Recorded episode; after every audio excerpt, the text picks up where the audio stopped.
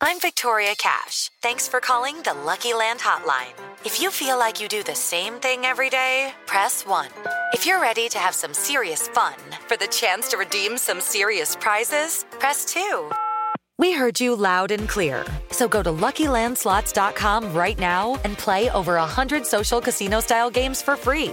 Get lucky today at LuckyLandSlots.com. Available to players in the U.S., excluding Washington and Michigan. No purchase necessary. VGW Group. Void where prohibited by law. 18 plus. Terms and conditions apply. Siete en punto, panorama informativo 88.9, información que sirve. Yo soy Alejandro Villalbazo en el Twitter, arroba Villalbazo 13, jueves 1 de octubre, Iñaki Manero. El eh, número de personas fallecidas a nivel mundial ya llegó a 1.014.291. En cuanto a los casos, se cuentan 33.978.492, estos en todo el mundo. Y de estos, unos 25.437.901 se han recuperado de la enfermedad. En México ya suman 77.646 personas fallecidas, ya te lo, ya te lo comentó Alex Villalbazo y 743.216 casos acumulados hasta el corte de ayer a las 7 de la tarde. Y la Coparmex eh, lamentó que diputados hayan aprobado la desaparición de 109 fideicomisos. María Inés Camacho. La desaparición de los fideicomisos es una acción draconiana y una destrucción a ciegas que cercena proyectos, sobre todo de aquellos que están dedicados a prevenir o atender desastres naturales. Esta destrucción ciega, esta eliminación draconiana, cercenar proyectos que algunos tienen por los propios naturaleza los proyectos de investigación, requerimientos multianuales de, de presupuesto. Fue la voz del presidente de Coparmex, Gustavo de Hoyos, quien lamentó que los diputados hayan aprobado en comisiones la desaparición de 109 fideicomisos entre ellos el Fondo de Desastres Naturales. No es malo que se acoten los fideicomisos como tal, no es malo que se busquen eficiencias. Lo que parece poco racional es que no se haga un análisis de la rentabilidad social de la rentabilidad para el país que han tenido unos y otros y permitir que permanezcan aquellos que sí le han dado buenos réditos al país. Cortar de tajo implicaría como cortarle un miembro a un ser humano por el hecho de que tuviera en alguna parte de ese miembro alguna enfermedad. Los cortes a machetazos nunca son estratégicos. 88.9 Noticias, María Inés Camacho Romero.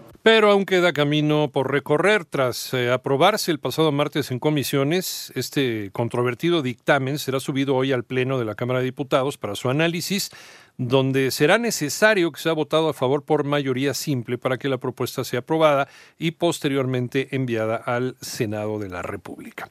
El panorama nacional, la Fiscalía del Estado de Michoacán informó que ya fue capturado en Jalisco el presunto feminicida de Jessica González Diego Uric N., quien se encontraba al exterior de un hotel de la colonia Barra de Navidad en eh, Cihuatlán.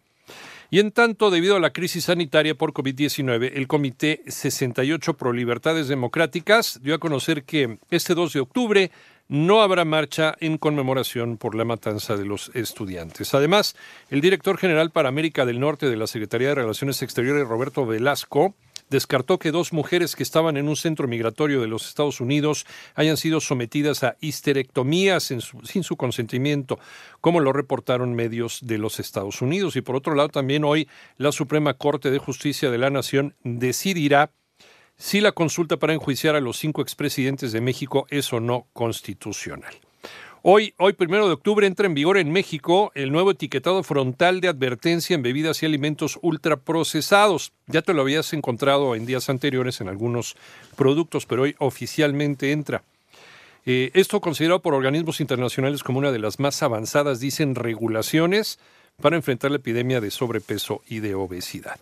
El secretario de Hacienda, dice que confía en que la Marina solo tenga control temporal de los puertos del país. René Ponce. Ante diputados federales, el secretario de Hacienda, Arturo Herrera, confió en que el control de los puertos del país, que en un futuro se espera asuma la Secretaría de Marina, en sustitución de la Secretaría de Comunicaciones y Transportes, solo sea una medida temporal hasta que se acabe con el problema de inseguridad que se observa en esa área de la Administración Federal y que motivaron este cambio. Quisiera pensar, quiero pensar que la mayor parte de los mexicanos estamos convencidos que el tema de seguridad en el país en general, pero en estos lugares en particular, es temporal y que por lo tanto la administración que se tendrá que hacer de la, de la Marina o de la de en su caso será mientras se resuelve este asunto. Durante su comparecencia ante el Pleno de la Cámara de Diputados, el funcionario federal recordó que la postura del presidente de México y del Gabinete de Seguridad es que en los puertos y en las aduanas mexicanas existe un problema de seguridad, el cual debe ser atendido por encima del deseo de que prevalezca en estas áreas una administración civil. Para 889 Noticias, René Ponce Hernández. El panorama internacional fue condenada a 81 meses de cárcel Claire Von la heredera del imperio de destilería Seagram, tras declararse culpable de dos delitos en el escándalo de las sectas de esclavas sexuales Noxim.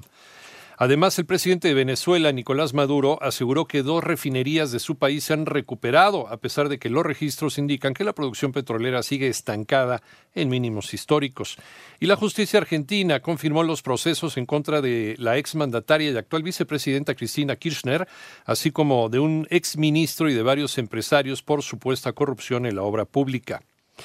Eh, eh, la Sociedad Internacional del Síndrome de Inmunodeficiencia Adquirida informó que el estadounidense Timothy Ray Brown, la primera persona en eh, curarse de esta infección del virus del SIDA, en desaparecer pues, todos los, todo rastro de virus en su cuerpo, falleció de cáncer a los 54 años de edad.